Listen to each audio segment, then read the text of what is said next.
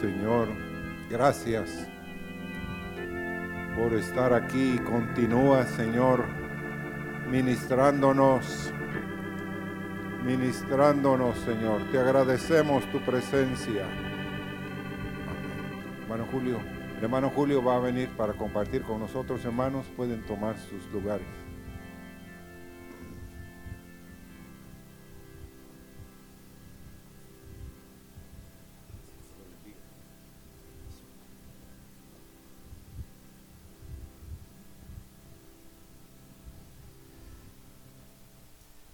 Bendiga, hermanos, en esta noche. Es una bendición el estar en esta iglesia y de veras es un privilegio de parte de Dios el poder estar en este lugar. Eh, hace muchos años estuve acá en San Pedro Sula, hace tal vez unos 38 años, y el Señor por su misericordia nos trajo de vuelta a este lugar. Así que hermanos, en esta noche eh, quiero invitarlos a que abran su Biblia en el libro de Deuteronomios, en el capítulo 6, vamos a leer una porción de las escrituras Y vamos a leer desde el versículo 1, hermanos, hasta el versículo 7. Deuteronomios capítulo 6.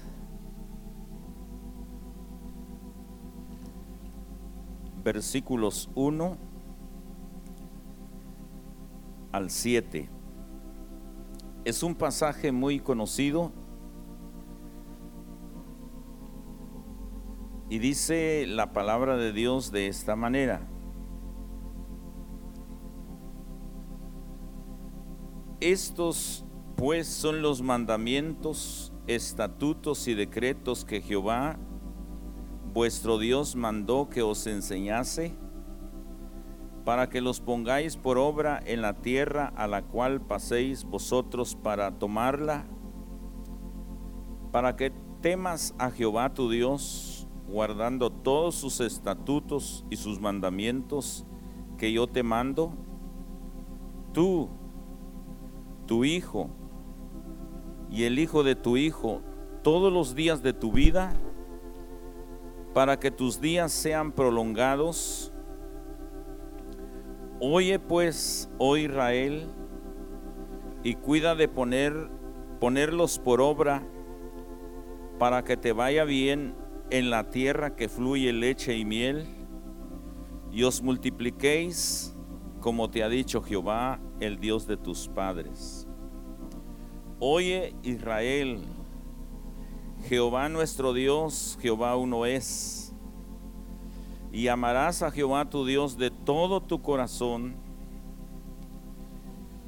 y de toda tu alma y con todas tus fuerzas y estas palabras que yo te mando hoy estarán sobre tu corazón y las repetirás a tus hijos y hablarás de ellas estando en tu casa y andando por el camino y al acostarte y cuando te levantes.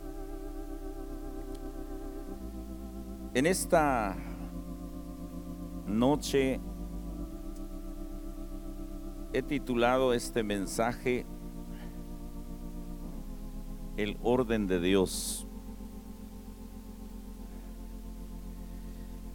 Todos sabemos que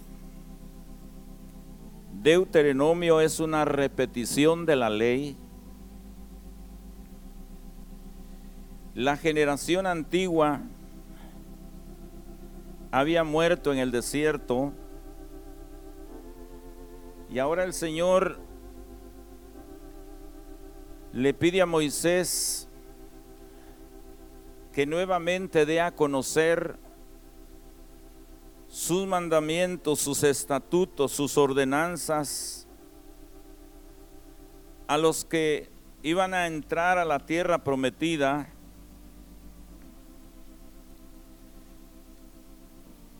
Y sin lugar a dudas, esa generación joven, esa generación necesitaba escuchar la palabra de Dios, necesitaba oír a través de Moisés los mandamientos, estatutos y ordenanzas del Señor. Y podemos ver lo que Dios le habla Moisés y Moisés le dice al pueblo, específicamente en el versículo 3, oye pues, oh Israel, y cuida de poner, ponerlos por obra para que te vaya bien en la tierra que fluye leche y miel, y os multipliquéis como te ha dicho Jehová, el Dios de tus padres. En este versículo hay una promesa preciosa sobre tu corazón. No es simplemente oír la palabra, no es simplemente escuchar la palabra,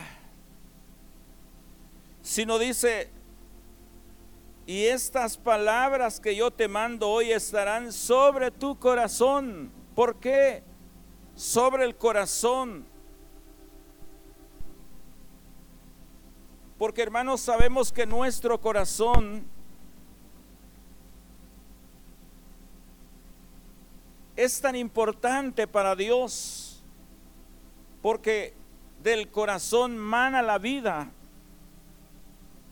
El Señor conoce nuestro corazón, conoce nuestros motivos, conoce nuestros sentimientos, nuestros pensamientos.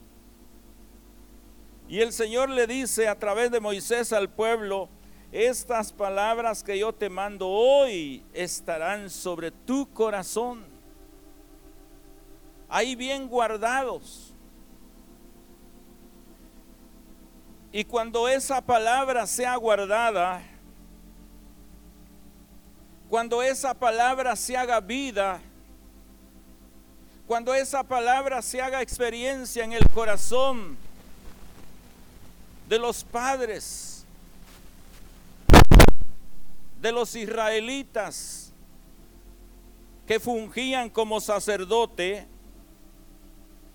dice y las repetirás a tus hijos. Pero primero esa palabra tenía que hacerse vida en cada uno de los padres, de los líderes, de los cabezas de familia y luego compartirla a sus hijos, a su familia. Y la repetirás a tus hijos y hablarás de ellas estando en tu casa y andando por el camino y al acostarte y cuando te levantes. Aquí vemos que Dios les está dando un cargo a los padres, a los sacerdotes, a los líderes del pueblo de Israel, no solo que amaran a Dios, que guardaran su palabra, que vivieran lo que dice la Biblia, sino también que lo compartieran con su familia. Pero primero esa palabra tenía que hacerse vida en los corazones de cada uno de los padres. Aquí vemos entonces el orden precioso de Dios y lo vemos en muchas escrituras que primero es Dios, después la familia y después el trabajo.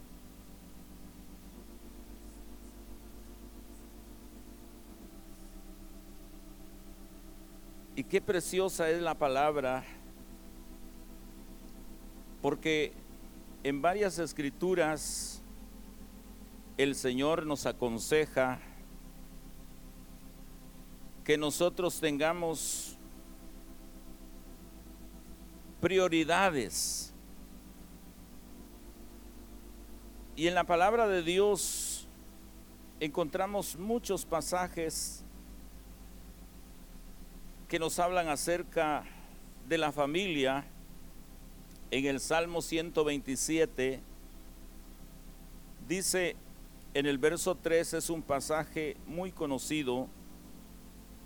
He aquí, herencia de Jehová son los hijos, cosa de estima el fruto del vientre. Como saetas en manos del valiente, así son los hijos sabidos en la juventud.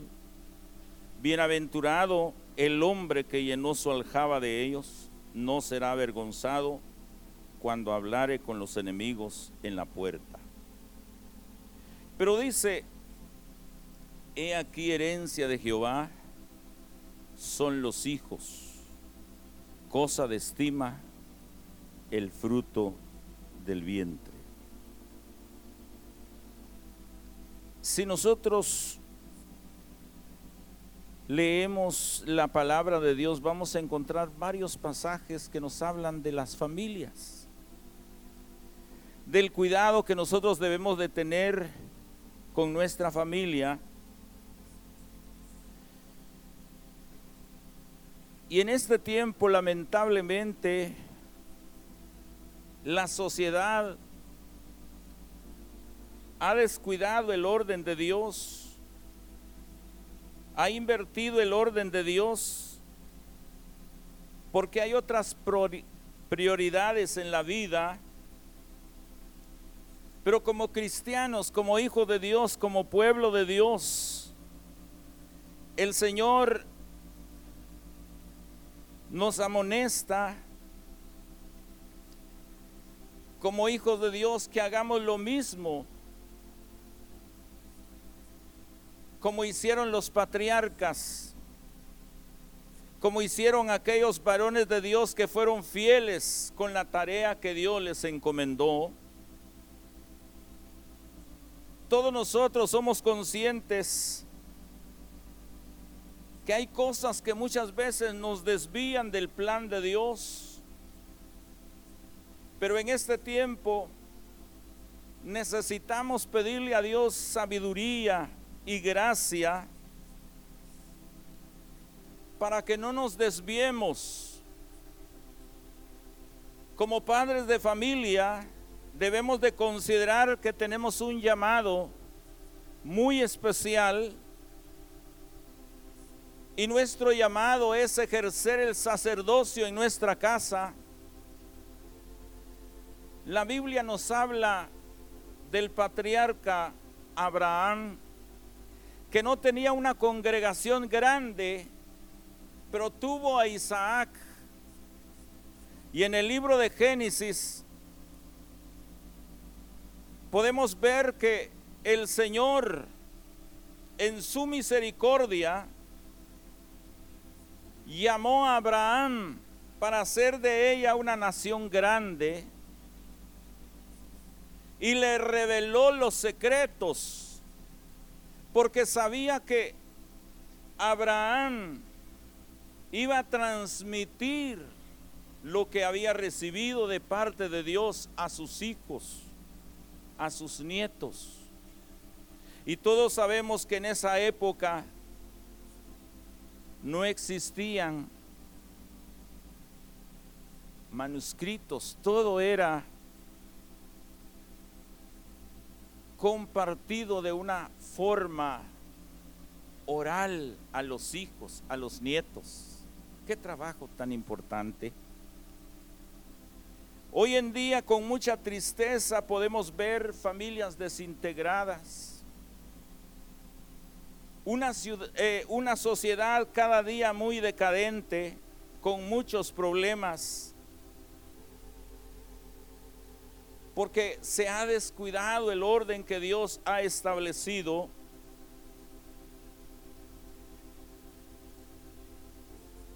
Y quiero compartirles algo que hace algún tiempo pude sacar una enseñanza preciosa acerca de lo que pude ver y escuchar. Hay cosas que para nosotros parecen no ser daninas, parece que no afectan nuestra vida espiritual, parece que no afectan nuestra relación con Dios y nuestra familia, pero muchas veces sin darnos cuenta, estas prioridades nos apartan del propósito de Dios para cada una de nuestras vidas. Hace algún tiempo se me acercó una persona y me dijo, pastor, quiero que me ayude, porque quiero compartirle que me voy a separar de mi esposo. Yo había conocido esta familia desde hace mucho tiempo, asistían a la iglesia. Su esposo era hijo de pastor y yo los miraba felices pero de repente nos compartió la razón por el cual quería separarse de su esposo. Y yo me quedé realmente sorprendido. Porque aparentemente esta familia, este matrimonio vivía bien. Tenían una bonita casa. Tenían dinero. Tenían todas las cosas que necesitaban. Y le preguntamos, ¿y por qué quiere separarse? Mire, me dijo, estoy cansado de esta vida. Tengo un esposo muy trabajador, muy luchador, lleva todo lo necesario a la casa, ha construido una buena casa, me compra ropa, tengo muebles, no me hace falta nada en lo material. Pero tenemos un problema, me dice. Porque mi esposo sale a las 5 de la mañana a trabajar, entra demasiado tarde, 9, 10 de la noche. Imagínense cuántas horas de trabajo. Y cuando llega a la casa, llega cansado.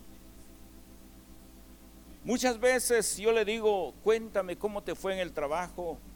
Y él me dice, no me hables por favor porque vengo cansado.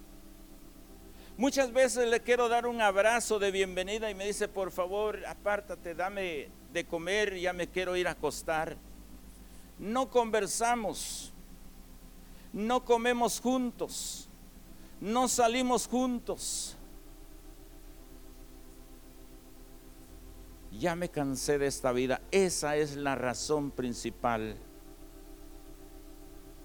¿Por qué me quiero separar de mi esposo? Cuando esta hermana nos compartió, realmente nos sorprendimos y luego tomamos carta en el asunto. Inmediatamente hablamos con el esposo y, le dijimos, hermano, ¿cómo está? Y él dijo, todo bien. Y él me dijo, soy un esposo responsable. Pregúntele a mi esposa, no le falta nada. Y yo le dije, quiero hablar con usted y le dije, ¿Sabe usted que su esposa ya no aguanta esa forma de vida que ustedes llevan? Ella está a punto de irse de la casa porque ella cree que no es vida lo que están viviendo. Y él se sorprendió y me dijo, ¿por qué? ¿Cómo dice usted? Y le empecé a compartir. Y él me dijo, es cierto.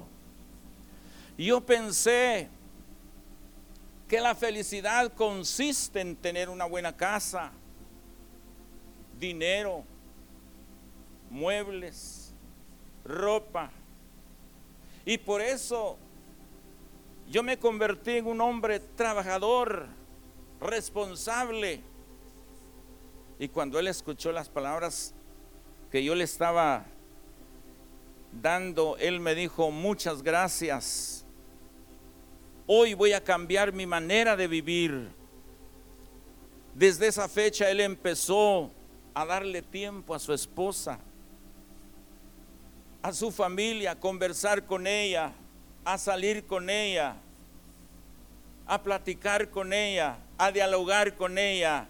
Y gracias a Dios hasta el día de hoy viven felices.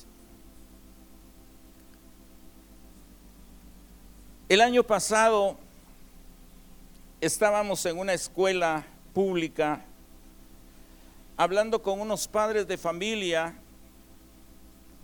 y el padre de familia me decía, pastor, tengo un problema con mi hijo que no me presta atención.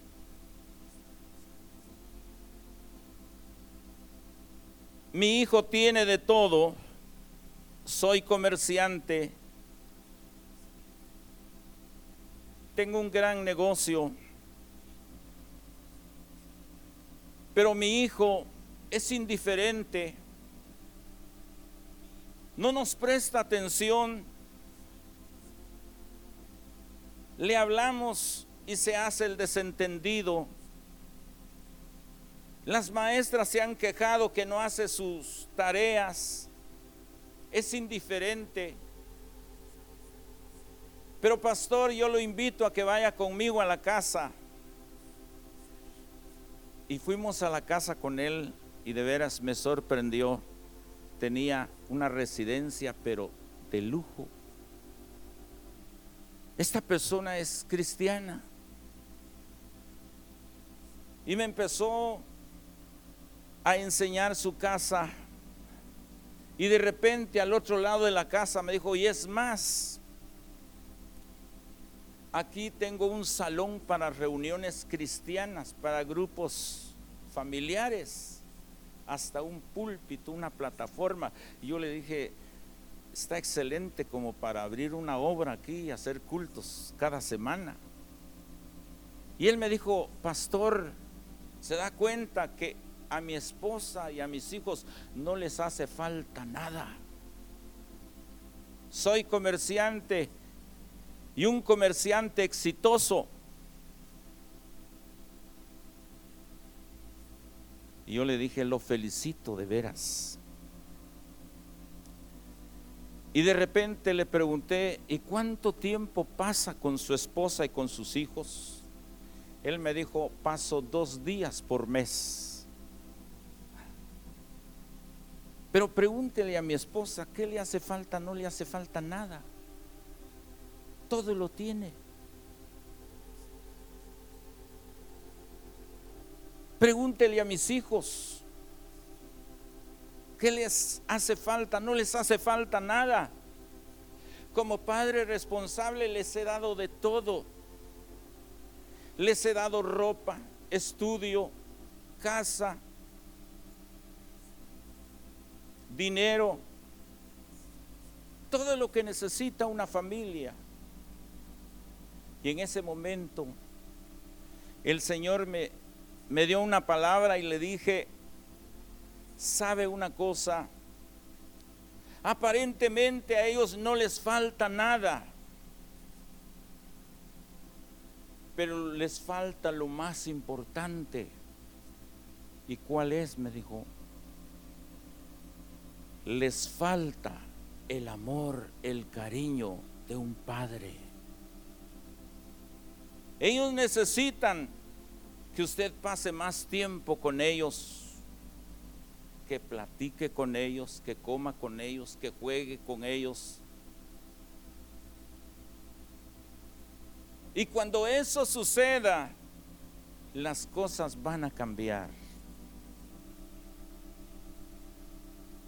Y él dijo, ¿será posible? ¿Sabe por qué el niño no pone atención, se hace el desentendido? Porque él quiere llamar la atención de ustedes como padres.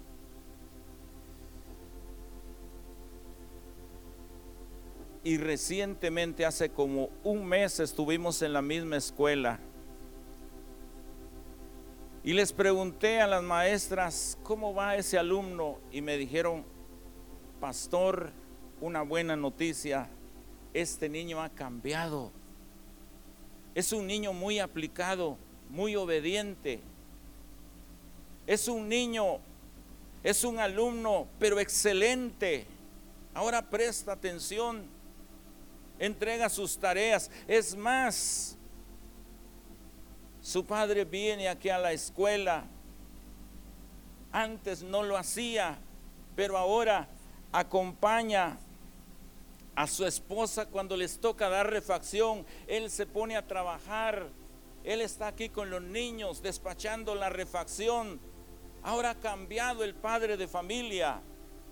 Y hermanos amados, eso me llenó de gozo, de satisfacción, porque sí se puede con la ayuda del Señor. Cuando empezamos a ordenar las cosas y empezamos a buscar primeramente el reino de Dios y su justicia, cuando le damos tiempo a la familia, cuando le damos tiempo a la esposa, cuando le damos tiempo a los hijos, es algo que la sociedad ha perdido hoy en día. Es algo que la iglesia muchas veces también está descuidando. Es algo que nosotros como padres de familia, es algo que nosotros también como pastores a veces descuidamos. Descuidamos nuestra relación con Dios. A veces nosotros nos justificamos y decimos es que hay mucho que hacer en la obra del Señor, es cierto. Pero dice el sabio predicador Salomón, todo tiene su tiempo. Amén. Y no solamente a nosotros los varones nos sucede eso. Tal vez las hermanas esta noche dirán, qué bueno que solo los hombres tienen ese problema, nosotros no. Pero ¿cuántos creen que las hermanas también tienen problemita? ¿Sí? Ya se alegraron los varones, ¿verdad? Y lo vamos a ver a la luz de la palabra de Dios. Quiero que vayamos al libro de Lucas capítulo 10, versículo 38.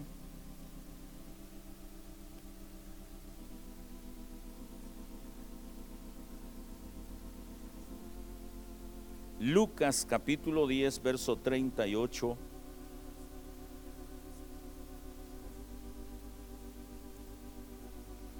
Dice de esta manera.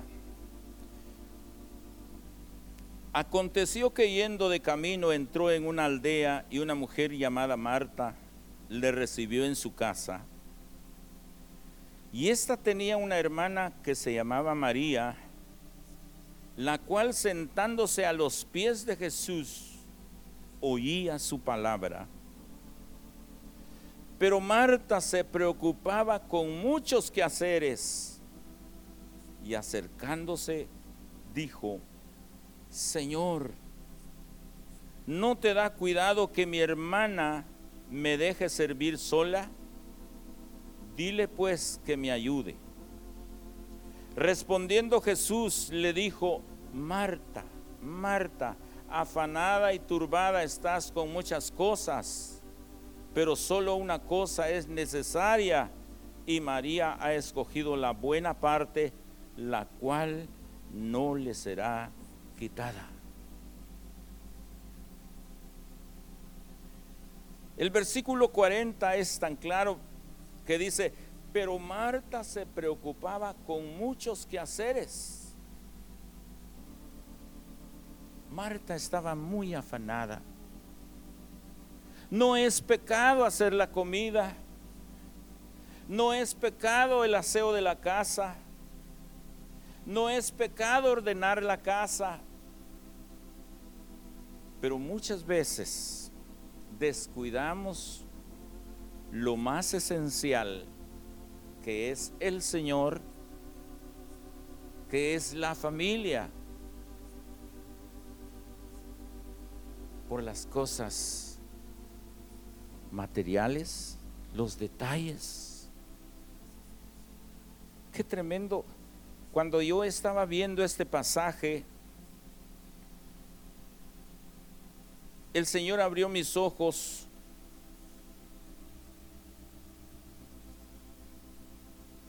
y me di cuenta que a veces hay cosas insignificantes que nos pueden apartar de la presencia de Dios. Cosas muy insignificantes que puede afectar nuestra relación matrimonial. Cosas insignificantes que pueden afectar nuestra relación con la familia. tener un cuidado, pudiéramos decir así, excesivo de las cosas, de la casa. ¿Por qué comparto esto? Porque muchas veces, no lo digo que aquí en San Pedro suceda eso, ¿verdad? Solo sucede en Guatemala y otros lugares. Pero a veces me encuentro que el esposo dice, Hermano, no sé qué pasa, pero yo quisiera compartir con mi esposa, pero ella siempre dice que está cansada. Quiero platicar con ella y compartir lo que me pasó en el trabajo. Quiero compartir mis penas, mis alegrías, mis éxitos y lo que a mí me sucede, pero ella siempre me dice cuando llego a casa, por favor no me hables porque estoy cansada, lo único que quiero hacer es ir a descansar, ahí está la cena, sírvete. A veces llego y le quiero dar un abrazo a mi esposa y me dice, por favor no me molestes porque estoy cansada. Eso no pasa aquí, ¿verdad? Solo pasa en Guatemala y en otros lugares. Y dice el esposo, mire hermano, la verdad es que me preocupa. Es cierto, tenemos una linda casa, los muebles y cada vez que llego semanalmente lo encuentro bien decorada, pero ya no hay tiempo para mí. Mis hijos a veces se acercan gozosos y alegres y le dicen a mamá, mamá, mira mi trabajo, mira, hice esto. No, por favor, no me molesten, estoy con dolor de cabeza. Qué tremendo. Cosas pequeñas. ¿Qué dice el libro de cantares? Son zorras pequeñas. Pero que si las dejamos ahí, tarde o temprano van a afectar nuestra vida, no solamente matrimonial como familia, sino también van a afectar nuestra relación con nuestro Creador. Pero qué precioso es lo que dice la Biblia. Aconteció que yendo de camino entró en una aldea y una mujer llamada Marta le, le recibió en su casa. Esta tenía una hermana que se llamaba María, la cual sentándose a los pies de Jesús oía su palabra. Eso no significa que a María no le gustaba la cocina. Eso significa que María amaba la presencia de Dios.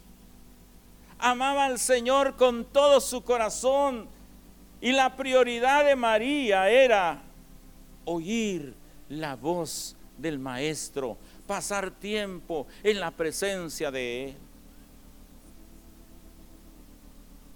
Qué interesante. Si nosotros nos damos cuenta, en los países como en Estados Unidos, las familias son familias, tal vez no todas, pero en su mayoría son familias débiles. No son familias fuertes. ¿Por qué razón? Porque muchas veces los padres salen a trabajar y los hijos tienen que quedarse en un lugar donde los cuidan. Ahora, hay un verso tremendo que a mí me sacude en el libro de Lamentaciones. En el capítulo 5, dice, es la oración de Jeremías viendo la condición de Jerusalén y sus habitantes. Acuérdate, oh Jehová, de lo que nos ha sucedido. Mira y ve nuestro propio nuestra heredad ha pasado a extraños, nuestras casas a forasteros. Voy a parafrasearlo.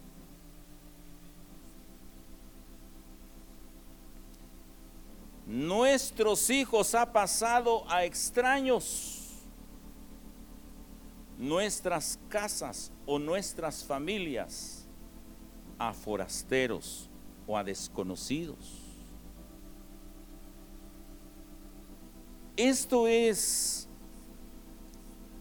la condición actual de muchas familias.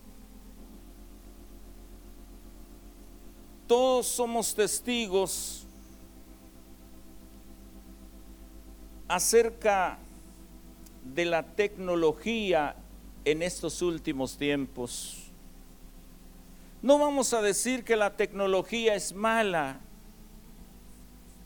pero es sorprendente cada vez que uno va, no sé si pasa acá, pero hermanos, allá en Guatemala sucede esto cuando usted va a un restaurante a comer y ve entrar a una familia que se sienta a, una mesa.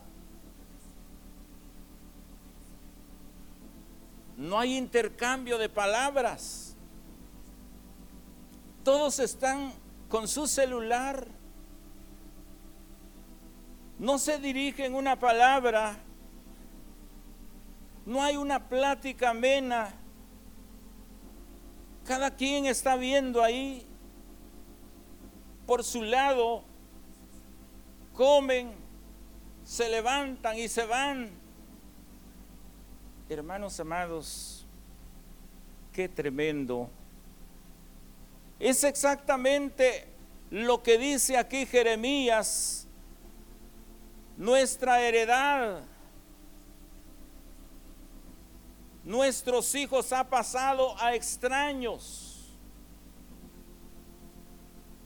Hermanos, son otros los que son guías, maestros de nuestros hijos. Nuestras familias les pertenecen a los forasteros, a personas desconocidas. ¿Por qué razón?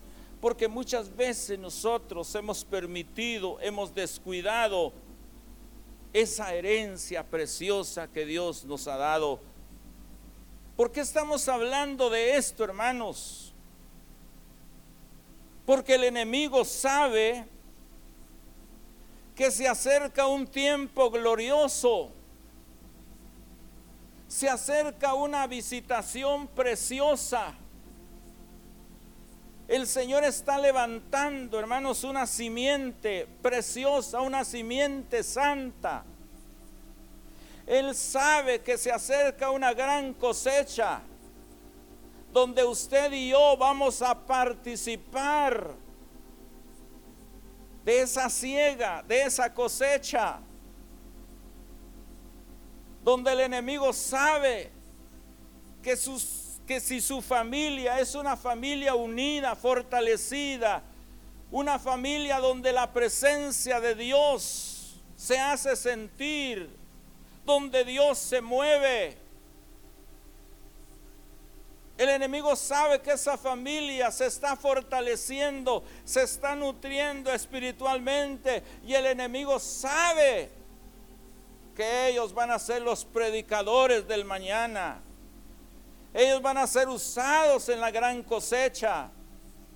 Ellos van a ser levantados para llevar el mensaje a las almas que lo necesitan. Ellos van a llevar esa palabra de esperanza. Ellos van a llevar ese mensaje que este mundo necesita. Y por esa razón el enemigo en este tiempo se está ocupando para que nosotros nos desviemos y que las cosas de este mundo nos aparten para fungir como verdaderos maestros y preparar y enseñar a nuestros hijos que debemos de amar a Dios con todo nuestro corazón, con toda nuestra alma y con todas nuestras fuerzas. Amén. Hermanos, es una bendición el concurso bíblico. Que nuestros hijos memoricen, que tengan la palabra de Dios en su mente y en su corazón, porque el día de mañana eso les va a servir para llevar ese mensaje de esperanza a las vidas que lo necesitan. El enemigo sabe eso. El enemigo conoce, hermanos amados, que el tiempo de la visitación se acerca y por eso está luchando a toda costa para desintegrar familias, para debilitar a los padres para que nuestra visión esté concentrada en otras cosas y menos en la búsqueda del Señor. Hermanos, si tan solamente viéramos lo que viene, seguramente nos prepararíamos y nuestros hijos serían soldados de Jesucristo el día de mañana si nosotros los preparamos hoy adecuadamente.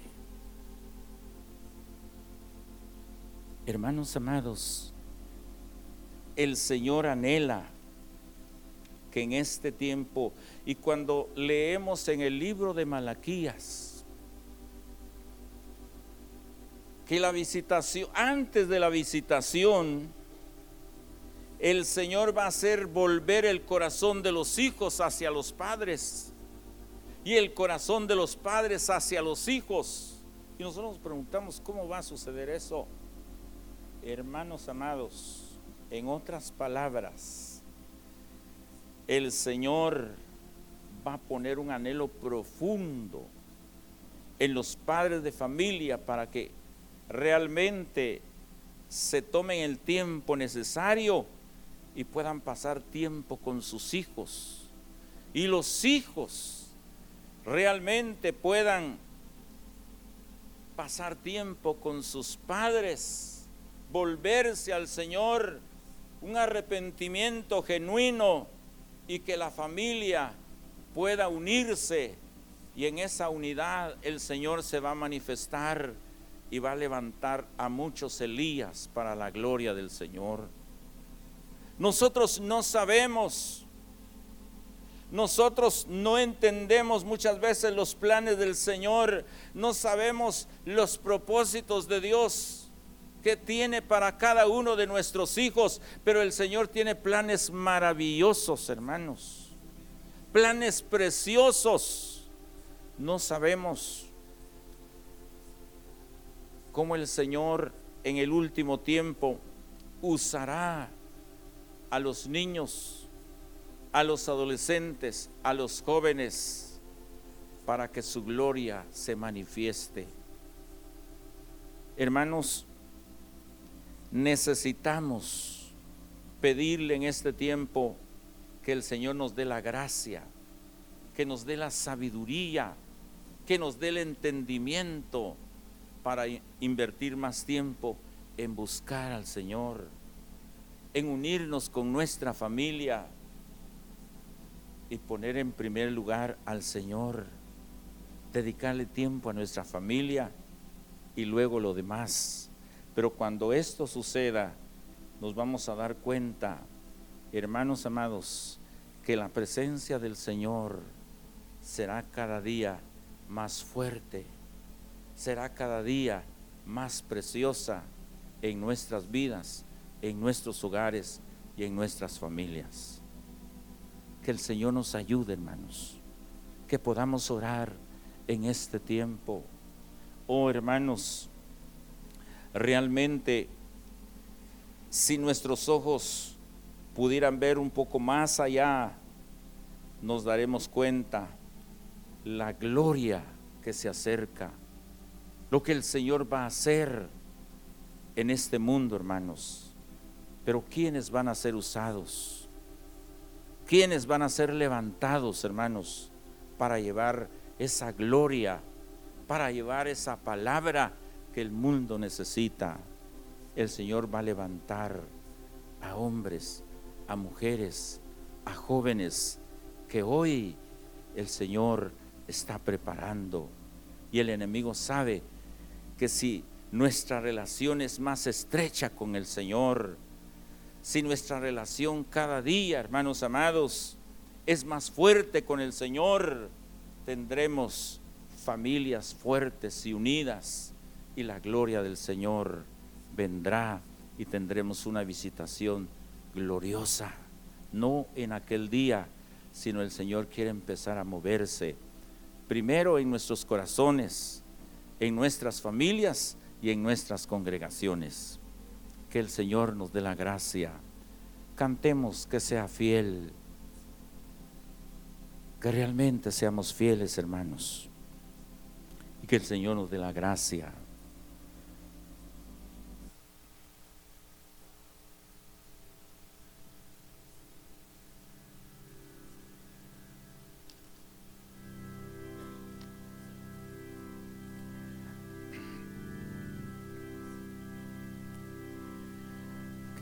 Sea fiel,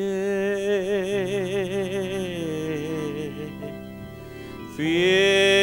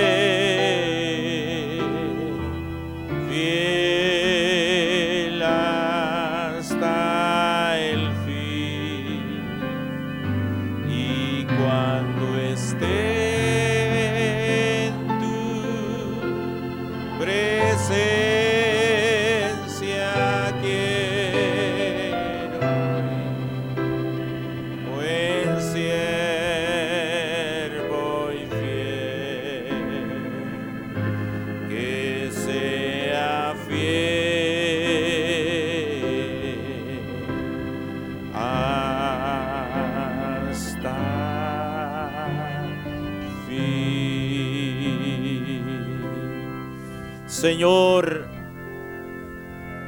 danos la gracia para ser fieles. Que podamos cumplir, Señor, con nuestro ministerio. Que podamos cumplir, Señor, con lo que tú nos has encomendado, Señor.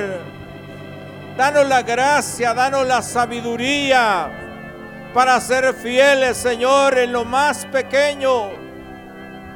Oh, Señor, permita que podamos ejercer nuestro sacerdocio tal como tú, Señor, nos has mandado. Oh, que en este tiempo podamos ver el tiempo glorioso que se acerca. Que podamos ver con los ojos espirituales esa grande gloria. Pero Señor, haznos partes de aquellos que van a ser usados, de aquellos que van a llevar el mensaje. Oh Señor, por favor, oramos en esta noche por los matrimonios, por las familias que tú puedas levantar en este tiempo y que en este tiempo tu gloria descienda y puedas preparar a hombres con el carácter de Elías, Señor, que puedan llevar tu gloria a los lugares donde hay necesidad. Oh Señor, gracias porque tú lo vas a hacer. Es nuestra esperanza, Señor. Es nuestra esperanza que tu nombre va a ser glorificado, que tu nombre va a ser exaltado, que tu presencia llenará vidas, que tú levantarás, Señor, a hombres y mujeres que prepararán el camino. Señor, y que tu gloria sea vista en esta tierra. Oh, gracias Señor, porque para ti no hay nada difícil, Señor. Gracias, gracias porque tú lo vas a hacer, Señor. Recibe la honra, la gloria y la alabanza, Señor. Gracias, Señor. Gracias, Cordero Precioso. Gracias, Señor. Amén. Amén. Que Dios nos bendiga, hermanos. El tiempo es para nuestro hermano Carlos.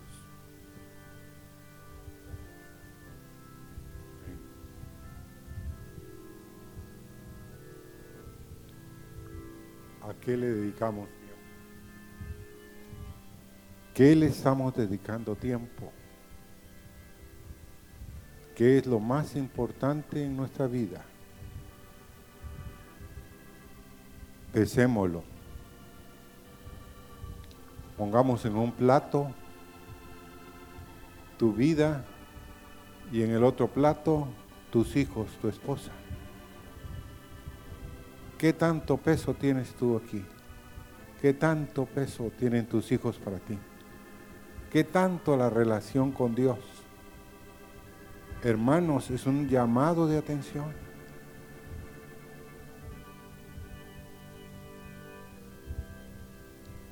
Señor, tú nos dijiste al principio de este servicio que aunque estuviéramos cojos, que aunque estuviéramos, Señor, que no podíamos caminar, tú nos ibas a llamar a la mesa y nos ibas a sentar contigo, Señor, con el rey David, el rey David celestial, Señor. Tú quieres alimentarnos de lo que nosotros, Señor, necesitamos en nuestras vidas.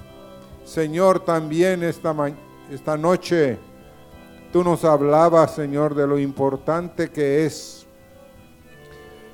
que si estamos afligidos, necesitados, recurramos a ti, Señor, que tiene la respuesta para la necesidad. Que si estamos necesitados, pobres, Tú quieres suplir nuestra necesidad, pero Señor, que las prioridades, como dijo nuestro hermano pastor, el hermano Julio, estén en orden. Primero tú, Señor, después la familia, después lo demás, nuestro trabajo. Pero si nuestro trabajo ocupa, Señor, el primer lugar en nuestra vida, Señor, habrá una prioridad no correcta. Señor, ayúdanos y estamos agradecidos profundamente por esta palabra en esta noche, Señor. Gracias, Señor.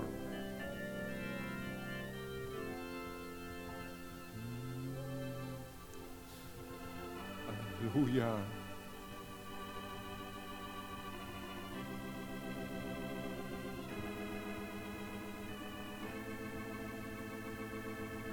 Que sea fiel hasta el fin, que sea fiel,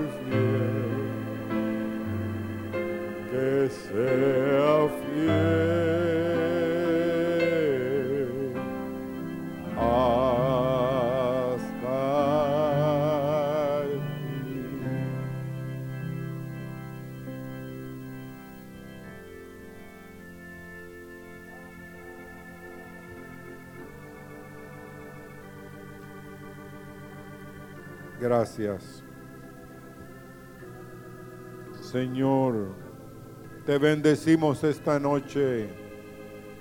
Y Señor, desde ya te agradecemos por la visita del hermano Julio y la hermana Oti. Señor, bendícelos. Bendice sus vidas, Señor. Siéntense un momentito, hermanos.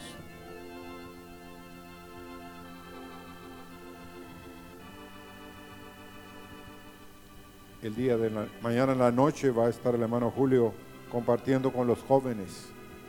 Hermanos, jóvenes, apartemos un tiempo, amén. Queremos oír qué Dios quiere decirnos, amén. Y también el domingo en la mañana, amén.